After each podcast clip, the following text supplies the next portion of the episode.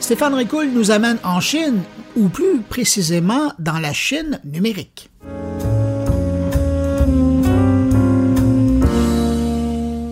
Le 27 avril dernier avait lieu le sixième sommet de la Chine numérique, durant lequel ont été présentés les chiffres contenus dans le rapport sur le développement de la Chine numérique 2022.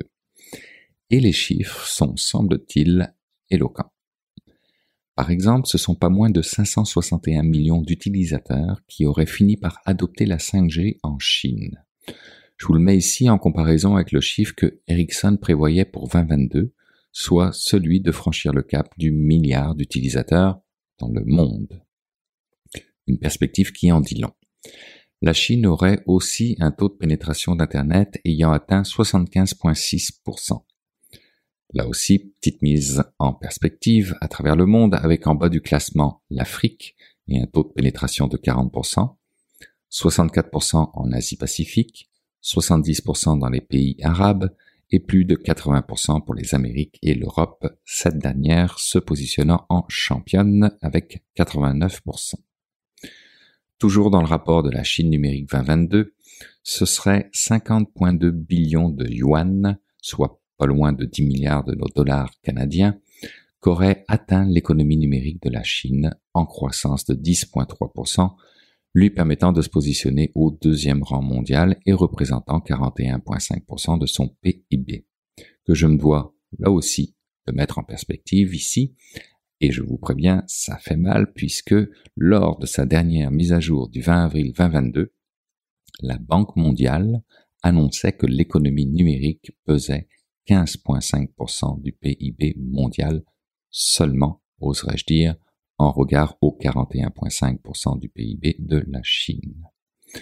Autrement, le nombre d'utilisateurs finaux de l'Internet des objets mobiles en Chine a atteint 1845 milliards, ce qui en fait la première grande économie à avoir plus de connexions Internet des objets mobiles que d'utilisateurs de téléphones mobiles.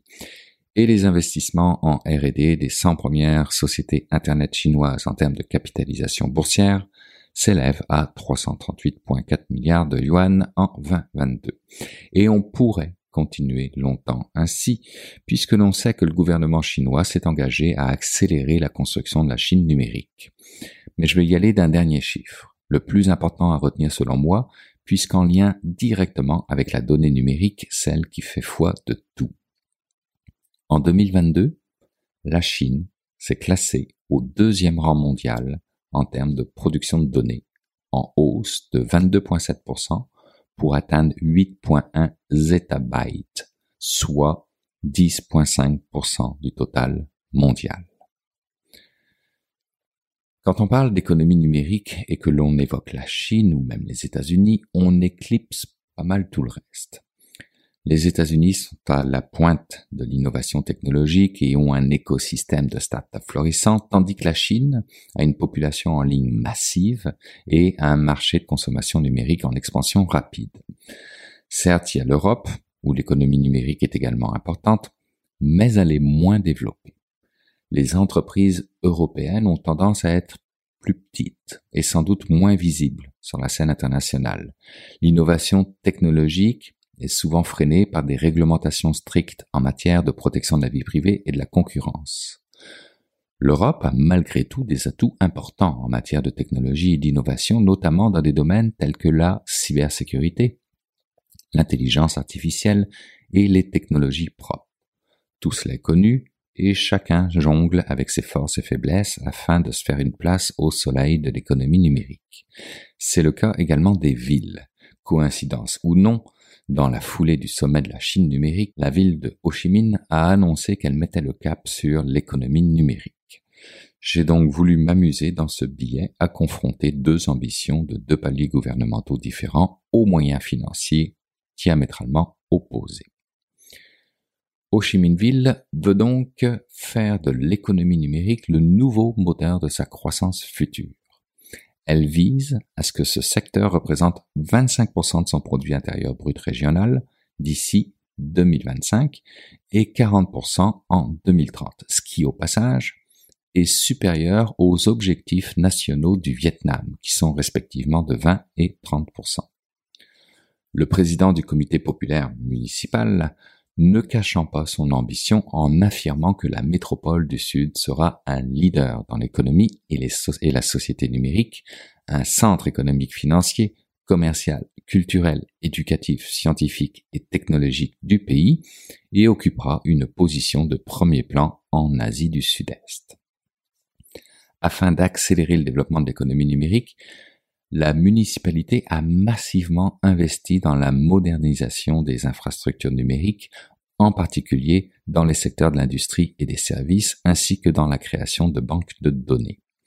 Plusieurs programmes d'action spécifiques sont élaborés et mis en œuvre, tels que celui de la transformation numérique, les projets pour faire de la mégapole du Sud une ville intelligente, l'appui au développement d'un écosystème de start-up innovantes, de l'industrie de la logistique et du e-commerce.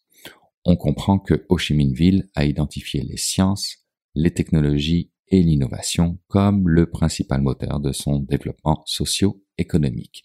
Et tout le monde là-bas abonde en ce sens. L'ancien directeur adjoint de l'Institut de recherche pour le développement de Ho Chi Minh Ville et aujourd'hui professeur associé a déclaré qu'il faut investir dans les infrastructures numériques telles que l'intelligence artificielle, les mégadonnées, et accroître l'interaction entre l'administration et les habitants, entre le gouvernement et les entreprises, et entre les consommateurs et les fabricants. Pour développer l'économie numérique, la ville devrait encourager les sociétés à participer à l'établissement d'un système de connexion entre les entreprises, les banques et le marché visant à attirer les investissements dans les nouvelles technologies. Si parfois on peut se dire oui, mais la Chine, ils ont des moyens que nous n'avons pas et en plus ils sont dans un régime autoritaire que personne ne conteste, on le voit, même sans tout ça, on peut se doter d'ambition. Ho Chi Minh Ville pourrait par exemple inspirer une ville comme celle de Montréal, puisque cette année, à Ho Chi Minh Ville par exemple, le service municipal de l'information et de la communication souhaite compléter les données numériques pour toute la ville, avec comme objectif de fournir la totalité des services publics en ligne. Ils sont actuellement à 79%, c'est pas si loin. Ils se sont aussi fixés comme objectif d'avoir des applications mobiles déployées dont des signatures numériques, afin que les particuliers et les entreprises peuvent y accéder n'importe où et n'importe quand. Habituellement, on dit que quand on se compare, on se console. Mais là, j'aurais tendance à dire que quand on se compare, on se motive.